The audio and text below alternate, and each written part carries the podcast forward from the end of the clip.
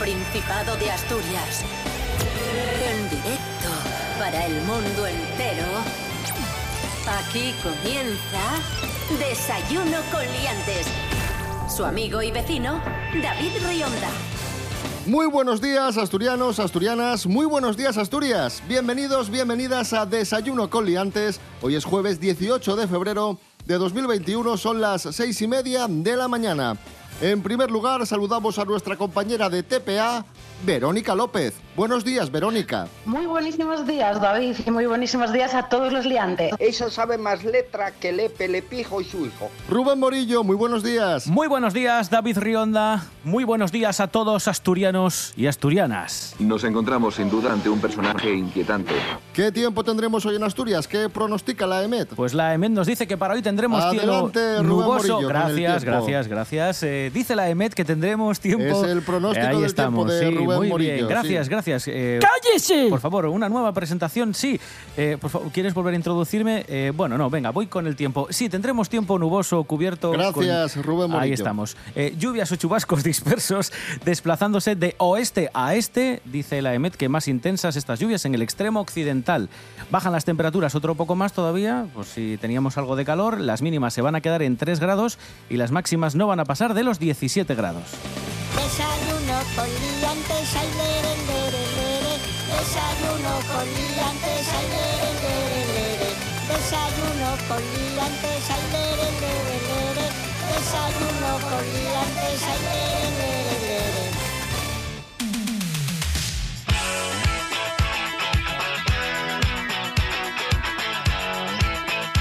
De- de- de- desayuno con Liantes. Comenzamos, amigos, amigas, nos vamos al municipio de Santibáñez de la Fuente, en el concejo de ayer, donde ha sucedido una cosa que tiene a todo el pueblo loco.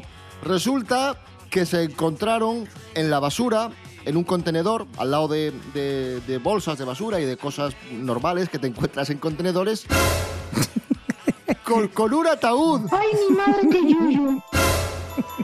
Y por si fuera poco, a dos kilómetros de, de Santibáñez de la Fuente, en Llanos, en el pueblo de al lado, se encontraron la tapa del ataúd. O sea, el ataúd era un pueblo y en el pueblo de al lado la tapa.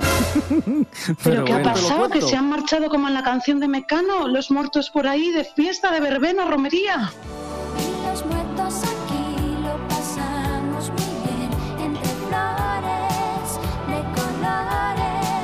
Esto lo ha explicado el alcalde Juan Carlos Iglesias. eh, ha dicho que el misterio está resuelto y los eh, responsables son la empresa funeraria que enterró a una persona que había fallecido y no tuvo mejor idea que coger el Hombre. ataúd y dejarlo ahí. Hombre, por favor, por favor. Obviamente les van, les van a expedientar porque no se puede hacer esto y mucho menos en la situación en la que estamos de pandemia. Y yo solo pienso en el susto de los vecinos. Imagínate encontrar un ataúd en la puerta de tu casa. Es que da mucho miedo. Rubén Borillo, hablamos de cosas raras encontradas en la basura. ¿Qué otra historia has recopilado por ahí? Tengo una que me encanta en un pequeño pueblo de, de Inglaterra, Stourbridge. Son juguetes de la Guerra de las Galaxias. Aparecen muñecos, naves espaciales.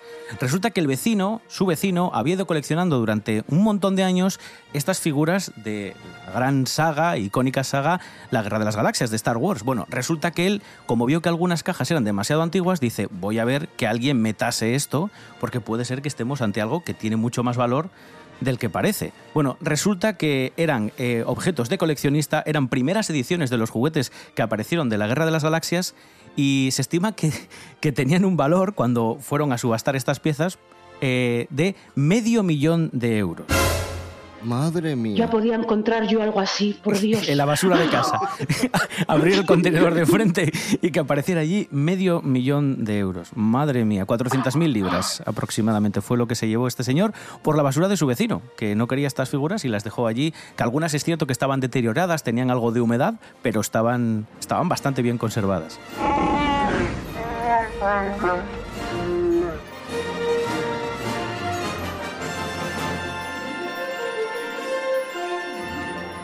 Desayuno con liantes.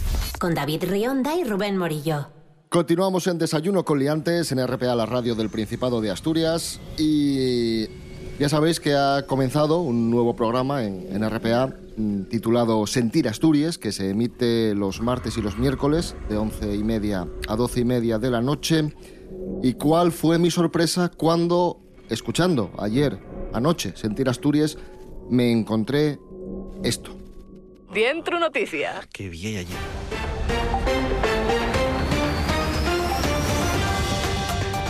Allá vamos. Crean un modo borracho para móviles que restringe el acceso a las aplicaciones cuando se está en... Ahí ya me mosqué. Alan, si esto te pasa? pillara en estos días atrás tan trochu, No podría usar la aplicación Menúes, esta de menúes los no sonidos. eches diste, chaval. esta noticia tú a quién la copiaste? Bueno, voy a confesarlo. Eh, por- porque a mí, ver, mí que la sentí, va unos días Yo- aquí en esta casa, en la RPA, en Desayuno con Liantes. Bueno, Pero bueno, Estamos copiando contenidos Madre. A ver, a ver, a ver, no. Que nos están copiando. Pero bueno, No solo, no solo plagian contenido, sino que lo, lo reconocen abiertamente y jiji, jaja, cachondeo. pero bueno. Eh, Arancha Margolles, Ignacio Galán y, y David Fernández. Eh, está con nosotros el abogado de, de Desayuno con Liantes, Serapio Cano Bayer. Buenos días. Hola, buenos días. ¿Quién va a ser si no su abogado? bueno, yo tienen ustedes la suerte de contar con mi presencia porque yo me saqué el posgrado de Derecho Radiofónico eh, mientras estudiaba en la Universidad de Yorkshire cuando cuidaba perrines. Ojo porque saqué muy buenas notas. Voy a ir con todo, les voy a ayudar y bueno, vamos a preparar un, un juicio. Voy a llevar cuatro abogados, uno por cada miembro del equipo de Sentir Asturias. Voy a llevar procuradores, investigadores, detectives, un panadero de Boal por si durante el juicio nos entra hambre.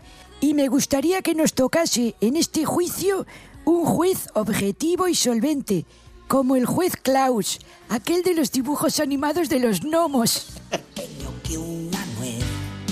Ser un juez, un buen juez. Hacer justicia para mí es un arte.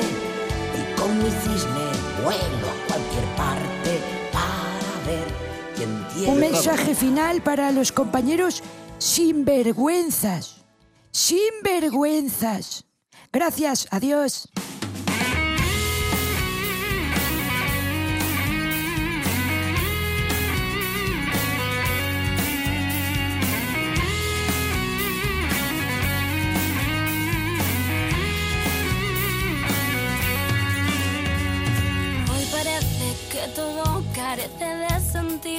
Los días escapan a ningún lugar. Otra vez contrarreloj entre el café y ruido. Perdimos las alas por miedo a volar. Se despierta la ciudad y se duermen los sueños. Perdimos el juego temiendo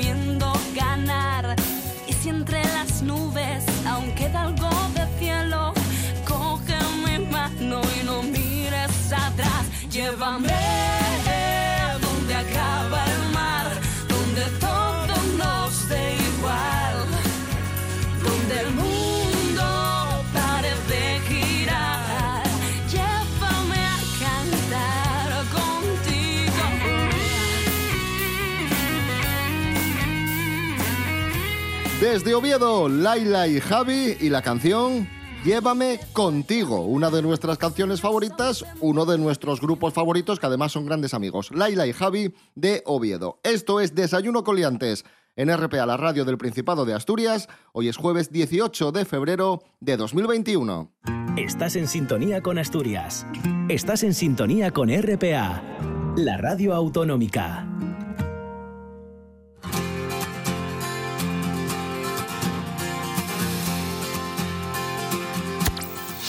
Desayuno con liantes. Ahí nos llevaban Laila y Javi al mundo de la música asturiana tan importante aquí en Desayuno Coliantes y el que nos lleva ahora por el mundo de la nostalgia es Fernando Álvarez de Punto de Partida Podcast. Hoy, grandes inventos españoles. Fernando, muy buenas, adelante. Muy buenos días, queridos liantes y queridos amigos. Esta semana viajaremos al pasado, esta vez para recordar que los españoles, aunque no estamos pasando por una etapa muy positiva, tenemos motivos para estar orgullosos por haber contribuido al desarrollo de la humanidad. Sí, sí, porque nosotros, cuando nos lo proponemos, somos tan buenos como el mejor. Por eso esta semana vamos a hacer un homenaje a esos científicos anónimos que se dejan la piel muchas veces sin casi apoyos para que esta sociedad sea mejor. Así que ponemos en marcha nuestra máquina del tiempo para recordar los inventos españoles que cambiaron el mundo. Y la primera parada la hacemos en 1887. Ese año Leonardo Torres Quevedo nos facilitó el desplazamiento a lugares muy elevados que a pie hubiese sido imposible o muy complicado llegar. Su ingenio, el teleférico, una especie de vagón colgado de unos raíles y cables, fue un éxito que se universalizó y está presente en todas las estaciones de esquí y en los lugares de montaña más visitados del mundo.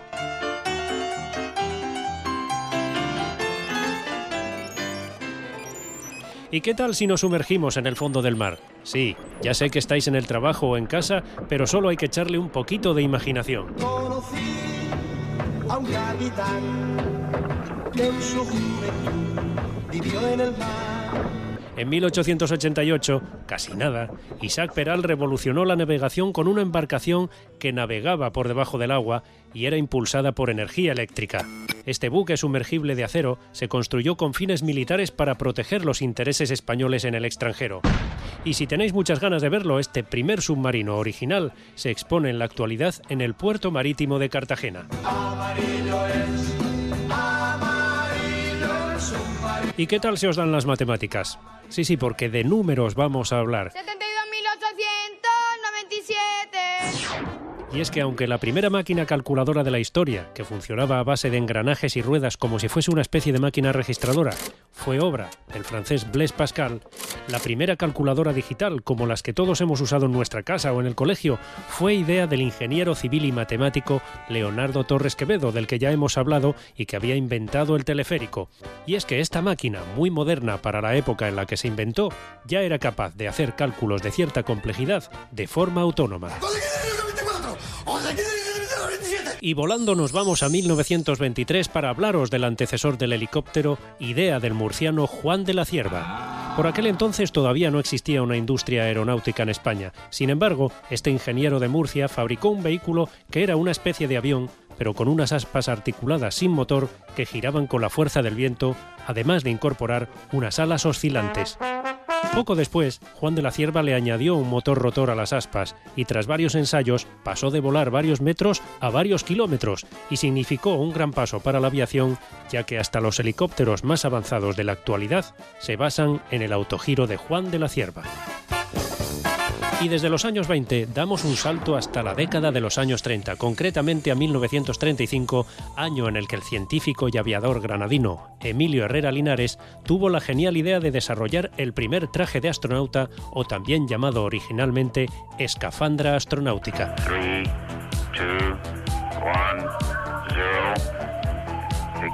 El traje ya contaba con micrófono, ventilación y una visera para proteger al astronauta de los rayos ultravioletas. Sin embargo, a Emilio Herrera Linares nunca se le reconoció el invento. Si hubiese sido americano o ruso, ya te diría yo que sí. Y a buen seguro que alguien se adjudicó de forma indebida la patente. Los actuales trajes espaciales se basan en la escafandra astronáutica española, que ha ido mejorando con los nuevos avances, pero que en lo fundamental sigue siendo la misma idea. Y de la gran ingeniería cambiamos a una idea mucho más sencilla, pero que dio lugar quizás a uno de los inventos más utilizados en la casa y que acabó con la incómoda costumbre de fregar los suelos de rodillas. En 1956 el ingeniero Manuel Jalón Corominas inventó la fregona, que no era más que el viejo trapo que se usaba en esta tarea, unido a un palo, acompañado por un cubo con escurridor. Como vemos, no siempre las ideas más complejas son las más resolutivas. Mientras unos añadían un palo a un trapo, otros lo hacían con un caramelo. Enric Bernat tuvo esa genial idea en 1957, lo que hacía mucho más cómodo el consumo de estos dulces sin atragantarse ni mancharse las manos. Pero lo que Bernat no sabía es que ya estaba registrado un producto similar en Madrid en 1919. Entonces decidió comprar la patente y al año siguiente creó la compañía más famosa de piruletas, primero Chups y después Chupa Chups. El pintor Salvador Dalí diseñó el logotipo de la marca e incluso el detective más duro de los 70, Koyak, salía en su serie comiendo estos caramelos que inspiraron una marca propia con el nombre del personaje. Además, en 1995 fue el primer caramelo consumido en el espacio. Y así podríamos estar hablando de muchísimos más ingenios patrios, como la navaja, inventada en el siglo XVI después de que el rey Carlos V prohibiese llevar armas de hoja larga, o incluso la grapadora en el siglo XVIII, artilugios o juguetes tan conocidos como el futbolín, que fue ideado en 1937 por el gallego Alejandro Finisterre para aquellos niños heridos en la guerra que no podían jugar al fútbol. Y no queremos irnos sin antes mencionar el tren Talgo, que fue pionero de la alta velocidad, la batidora de brazo, los interruptores de la luz o incluso el sacapuntas, todos ellos grandes inventos españoles que nos han facilitado la vida. No olvidéis seguirme en Instagram, arroba punto de partida podcast. Yo regreso como siempre la próxima semana, con más recuerdos y más nostalgia. Gracias Fernando Álvarez, punto de partida podcast, el mundo del recuerdo, aquí en Desayuno con Liantes y más recuerdos, recuerdos de grandes canciones del pop rock asturiano. Ahí suena Estucas, hazañas bélicas.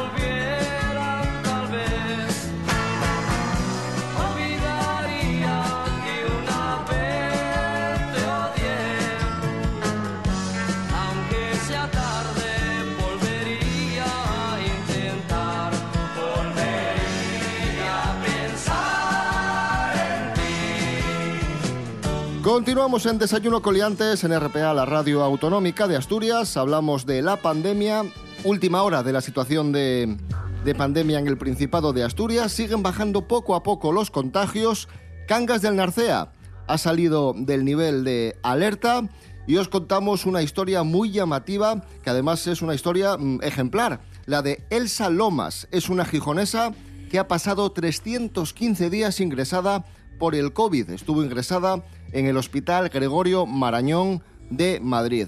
Tiene 53 años y así contaba ella su, su experiencia. Pues con ilusión, la verdad, que con ganas. Ah, antes tenía miedo porque sin los sanitarios, las enfermeras que están pendientes de mí, pues en casa no va a haber.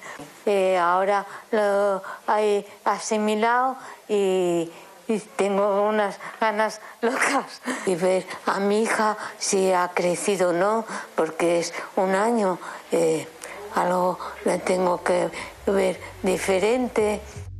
Vero, tú lo has pasado el, el coronavirus. Eso es lo que iba a comentar David. No es una cosa que haya que tomarse a broma, porque yo, a pesar de que tuve síntomas leves, las secuelas porque durante el tiempo que estuve, mm, la verdad que estuve muy bien, lo pasé bastante bien.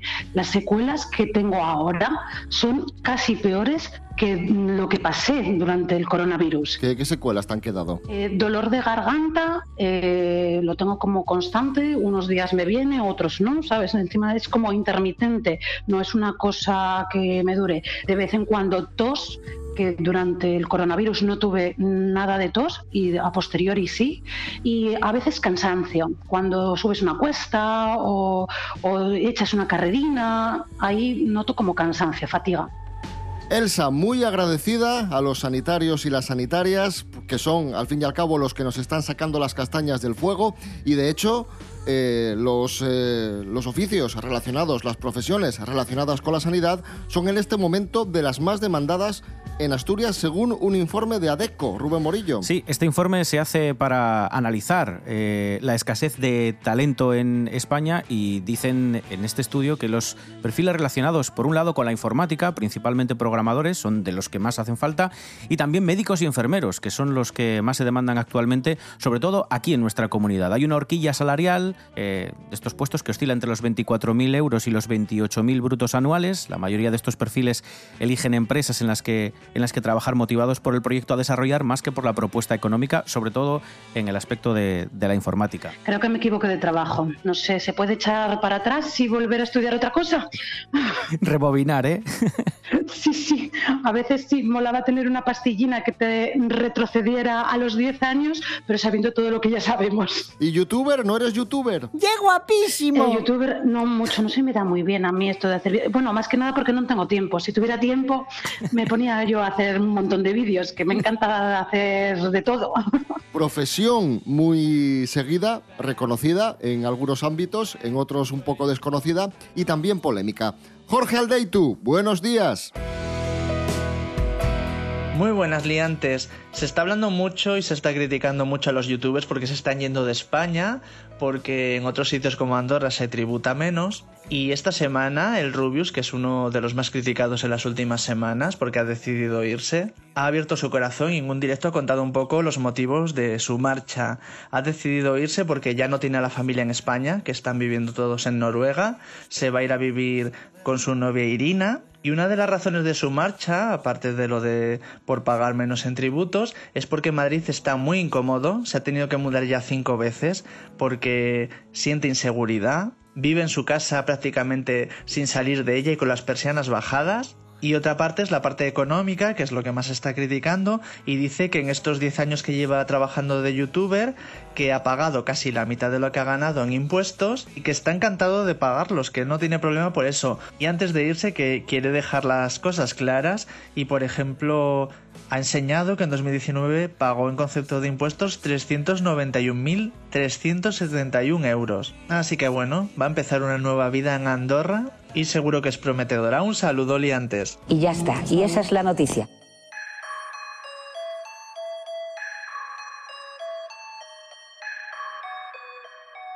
que lo se fui, yo te creí. Me despertaba todos los días pensando en ti. Y llegó el día que no sufrí, porque me di cuenta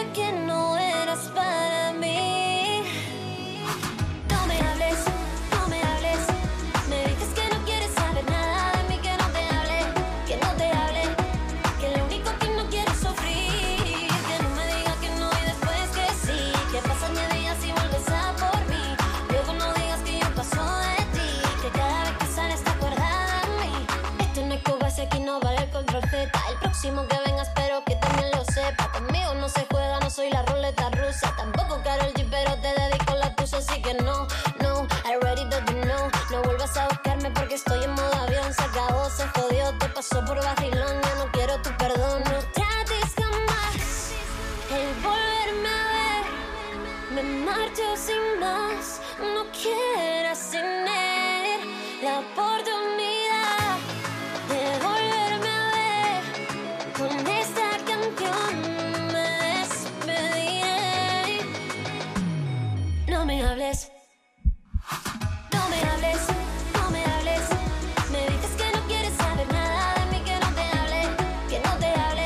Ahí sonaba nuestra amiga Eva Evia y la canción No me hables, Eva Evia, de OP Siglo XXI, eh, a la que podremos ver muy pronto en las pantallas de, de TPA. Esto es Desayuno Coliantes en RPA. Hoy es jueves 18 de febrero de 2021. En RPA, noche tras noche.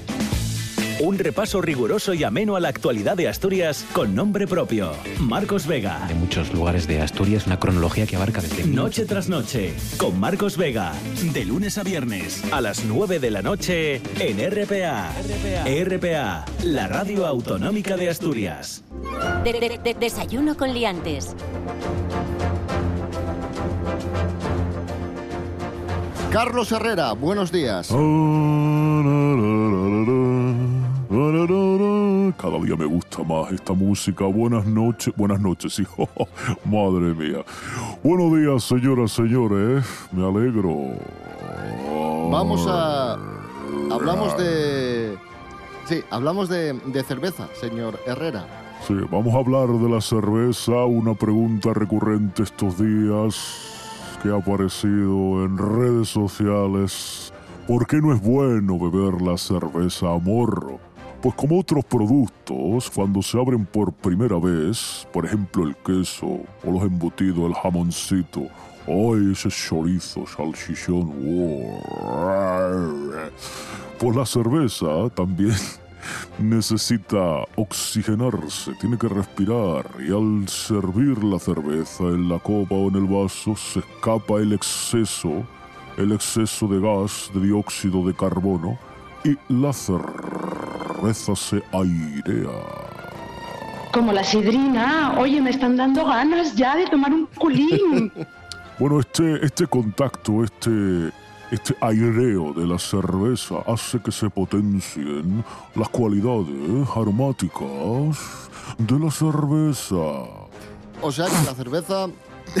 o sea que la cerveza a morro hincha más, ¿no? Sí, porque tiene exceso, como lo acabo de contar, no sé si me escucha, tiene exceso de gas de CO2 que puede disminuir la sensación de hinchazón y gases. Carlos Herrera, gracias. Señoras, señores, buenos días. Me alegro.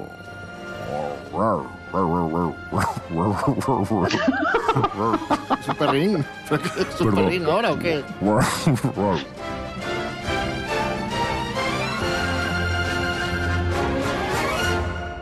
Y ya que estamos falando de cerveza, entamamos con la yalga topada fae de ellos días en Egipto. Tienen que ver y mucho con la cerveza. Alma Hidalgo, buenos días. Hola David, buenos días. Anin, ¿tú sabías que la fábrica de cerveza de producción masiva más vieja del mundo está en Egipto? Pues sí, sí, yo quedé también asombrada. Y que resulta que esta fábrica remontase a la etapa del rey Narmer y está situada en el norte de Ávidos, en la provincia de Sujac. Esta fábrica estaba pensada para suministrar cerveza nos rituales reales. Y esto sabémoslo gracias a que en la excavación que hubo fae poco encontraron evidencias que señalaban que la bebida utilizábase como ofrenda. Esto no fue lo único que atoparon, ya que esta excavación, llevada a cabo en conjunto por Egipto y Estados Unidos, resulta ser perimportante, ya que determinaron la ubicación exacta de la fábrica y una estimación de los años de la misma, que creen que tienen, na, 5.100 años nada más. ¿Quién sabe, David? Hay que buscar. Que lo mismo topamos una fábrica en Sotrondio.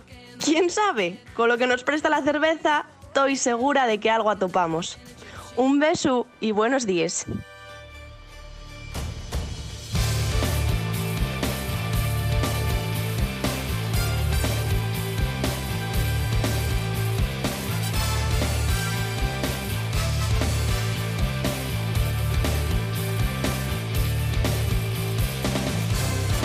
Nos vamos, amigos, amigas. Volvemos mañana a las seis y media de la mañana. Como siempre, recordad, redes sociales, Instagram, Facebook, Desayuno con Liantes, ahí estamos.